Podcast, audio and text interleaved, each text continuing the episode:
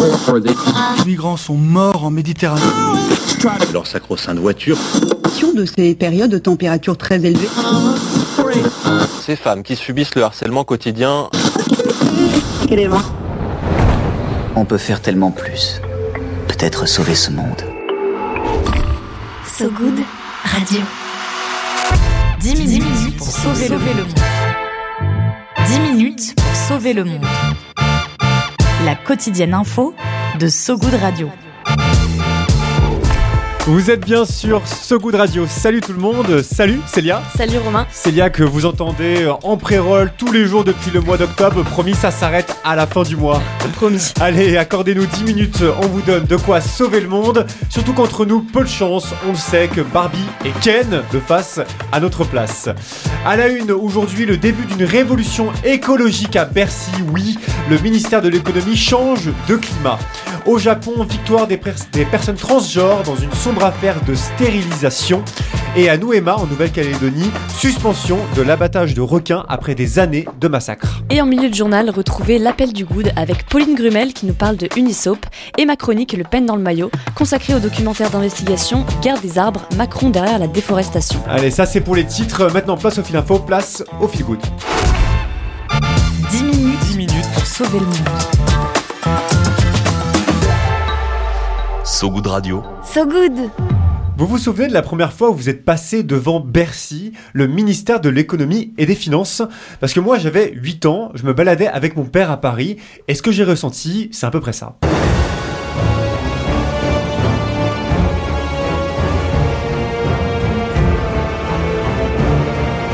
L'horreur du gigantisme, un bâtiment tout de béton, entre un Transformers à la gueule cassée et les croiseurs impériaux dans Star Wars, c'est vous dire l'allure de la bête. Et quand j'ai appris dix ans plus tard que ce ministère surnommé le paquebot, c'était le lieu de toutes les coupes budgétaires de l'austérité européenne la plus aride, j'ai compris que Bercy et moi, on n'allait pas être copains-copains. Pourtant, tout a changé ce début de semaine, ou presque, quand j'ai appris dans un papier du Monde que ce ministère sinistre et ténébreux allait se doter d'une sous-direction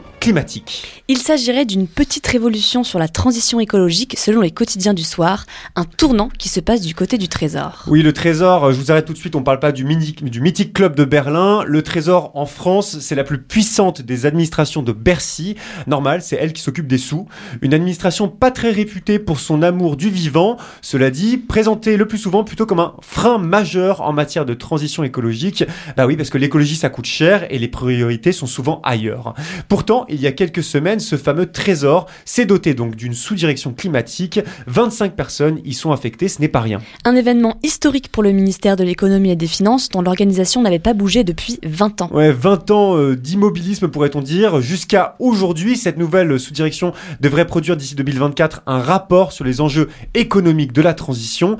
C'est aussi le fameux modèle Mésange, un outil de simulation macroéconomique très utilisé dans l'élaboration des politiques publiques qui va devoir revoir sa copie pour intégrer les contraintes climatiques, une évolution qui pourrait bien modifier en profondeur le regard qu'on porte sur le PIB, le produit intérieur brut, jusqu'à présent seule boussole d'un monde en perte de repères.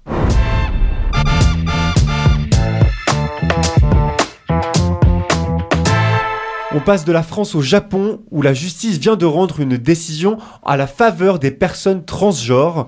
Le plus haut tribunal japonais vient en effet de déclarer inconstitutionnelle la stérilisation obligatoire des personnes qui changent de genre. Car dans la loi nippone actuellement, les personnes souhaitant changer de genre doivent remplir un nombre de conditions très dissuasives. Ouais, accrochez-vous, c'est assez impressionnant. Il faut avoir moins de 18 ans, ne pas, plus de 18 ans, pardon, ne pas être marié, ne pas avoir d'enfants mineurs, avoir des organes génitaux qui ressemblent à ceux du sexe opposé et que ces organes aient perdu leur fonction reproductive. Et c'est justement cette dernière exigence, celle de la perte de fonction reproductive, qui a été jugée discriminatoire par la justice japonaise. Concrètement, le, le tribunal rejette donc l'obligation pour les personnes trans de prélever ou de stériliser leurs organes reproducteurs lorsqu'elles veulent changer de genre sur leur état civil. Une décision saluée par les groupes de défense des droits nippons et internationaux qui se disent très surpris de ce changement progressiste. Ouais, une loi nippone qui sera bientôt modifiée pour respecter la constitution du Japon, visiblement protectrice des personnes transgenres, alors qu'elle est entrée en vigueur en 1946. Après tout, la plupart des constitutions du monde garantissent un droit à vivre sans discrimination. Mais pour le Japon, l'exercice n'est pas simple. Là-bas, le mariage homosexuel est illégal et l'ancien premier ministre Fumio Kishida avait déclaré en février dernier qu'il ne voudrait pas vivre aux côtés de personnes LGBT en espérant que cette décision judiciaire secoue les idées d'un pays toujours piégé entre tradition et modernité.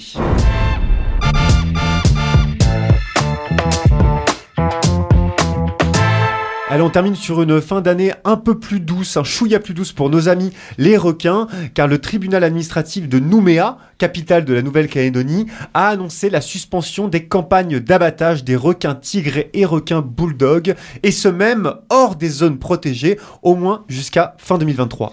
Une décision prise notamment grâce à l'association Ensemble pour la planète, qui avait déposé une requête concernant ces abattages quelques semaines plus tôt. Au départ, les campagnes avaient repris après des attaques, dont deux mortels survenus depuis le début de l'année, mais les activistes écologistes dénonçaient le risque de pêcher d'autres espèces, elles inoffensives et bien souvent protégées, des pêches dites accessoires. Et oui, difficile pour n'importe quel, quel, requin de résister à un bout de nourriture soigneusement accroché à un hameçon. une gourmandise qui a valu entre janvier et août la pêche de 200 requins citrons, des requins citrons, je savais même pas que ça existait, des requins gris aussi, des nourrices, des marteaux, des pointes noires ou encore des barracudas, des espèces pourtant non ciblées. Les abattages n'étaient d'ailleurs pas vraiment non plus en encouragé par la population calédonienne. Les arguments du manque d'études scientifiques précises ont également été repris par le juge, puisque pour l'instant, aucune étude locale n'a été menée pour connaître l'impact exact de ces pêches, alors que les conséquences, elles, pourraient bien être irréversibles sur l'environnement marin.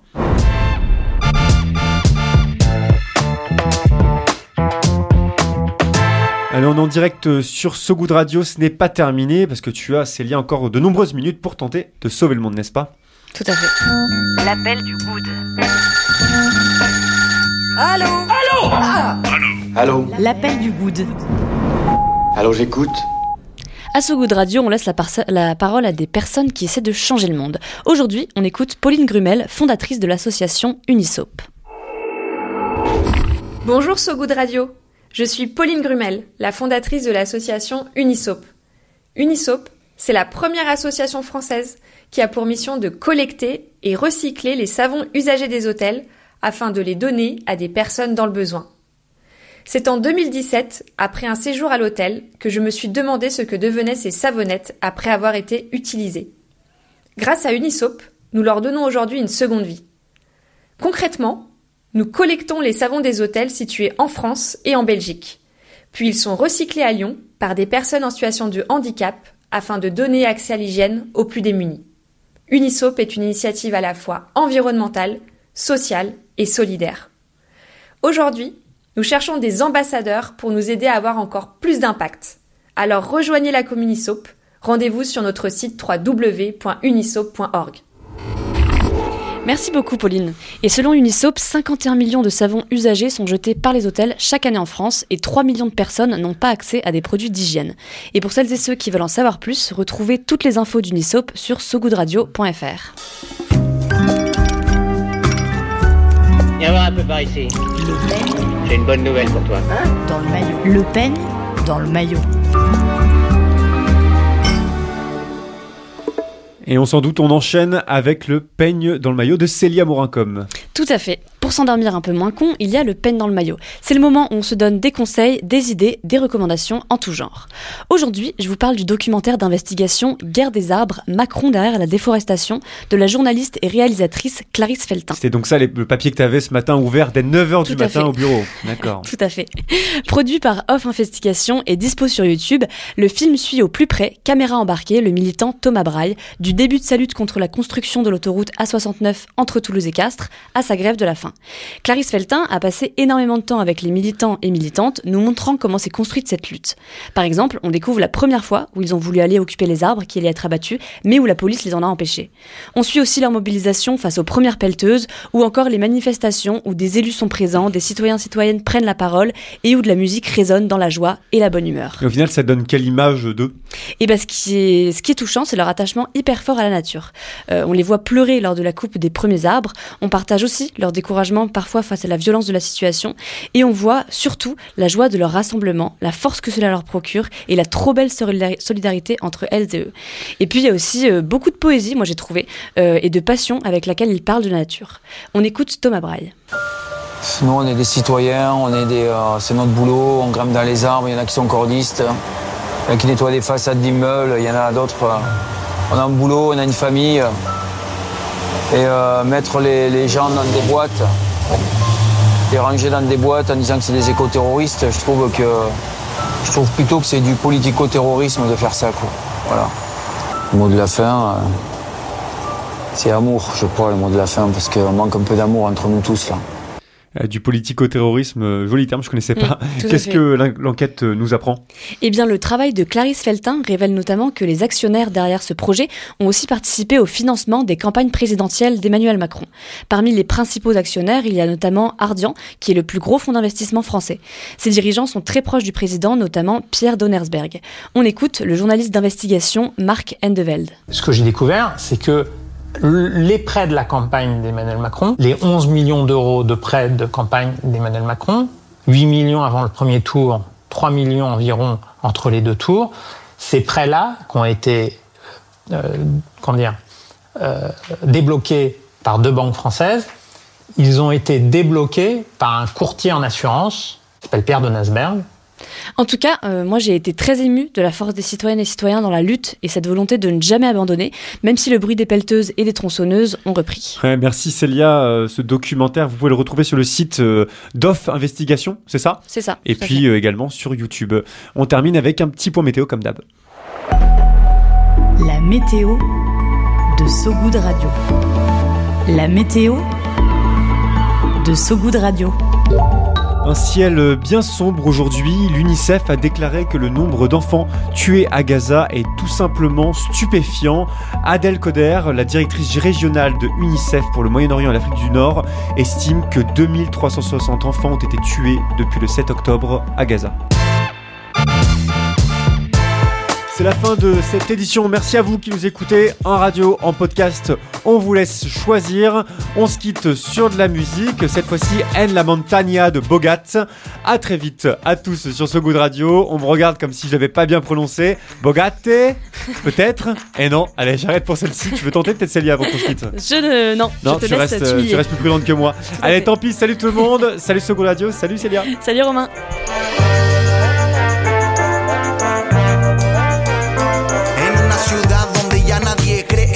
Quizás porque nos deja la mitad